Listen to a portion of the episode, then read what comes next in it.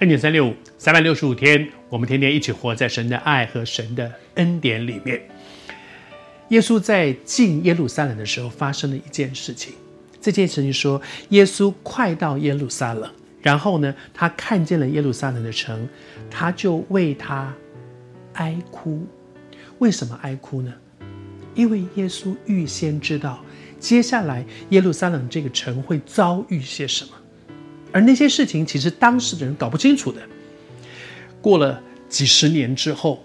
圣殿被盖起来，又过了一段时间，在耶路撒冷发生了一个极大的事情。我我们很多人都知道一个有一个历史的事情，就是暴君焚城录，罗马的一个一个一个君王把耶路撒冷整个给烧，整个给毁掉。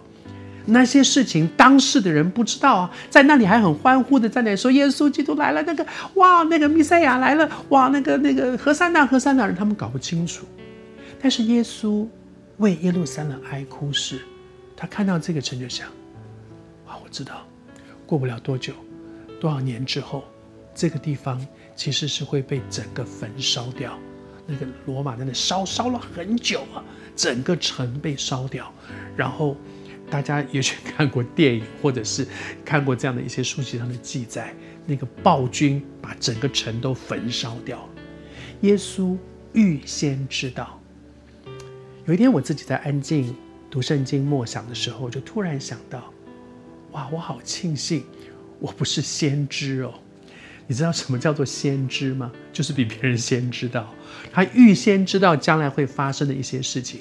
有一些人很有这样的恩赐，为别人祷告的时候会讲知识的言语，会有讲智慧的言语，会会能够用祷告服侍别人说，说啊，你你你要注意一些什么样，这个安慰、造就、劝勉别人。我就好羡慕那些有先知恩赐的那些人，他们可以知道很多以后的事情，好像会算命一样。但当我读到这里，就觉得说，是，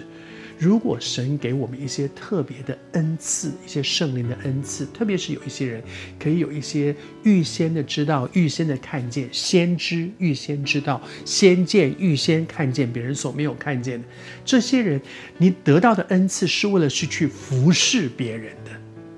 但是当你要得到这样的恩赐去服侍别人的时候，恐怕也需要承担一个。因为你预先知道的那种心理的压力，你知道旧约很多的先知都是流泪，像像这些耶利米，挨个耶利米流泪的先知，为什么？他知道，他知道国家正在走向什么样的一条道路，他知道将来会发生什么事情，因为他知道，所以他很急，他很忧伤。你知道，我们如果我们好像很羡慕说啊，如果我如果像他这样也很棒，多厉害。其实领受很多的恩赐是为着服侍人，而领受恩赐常常也需要付一些代价。好像耶稣，他预先知道耶路撒冷城将来会发生的事情，所以别人都还不知道的。好像我们在讲范仲淹“先天下之忧而忧”，他别人都还搞不清楚状况的，大家都日子过得很好的时候，他已经在担忧将来会发生的事了。求主帮助我们，我祝福你，照着你所渴望的，神把各样的恩赐赏赐给你。但是记得，恩赐是为了服侍别人，而领受恩赐，有时候我们自己也要承担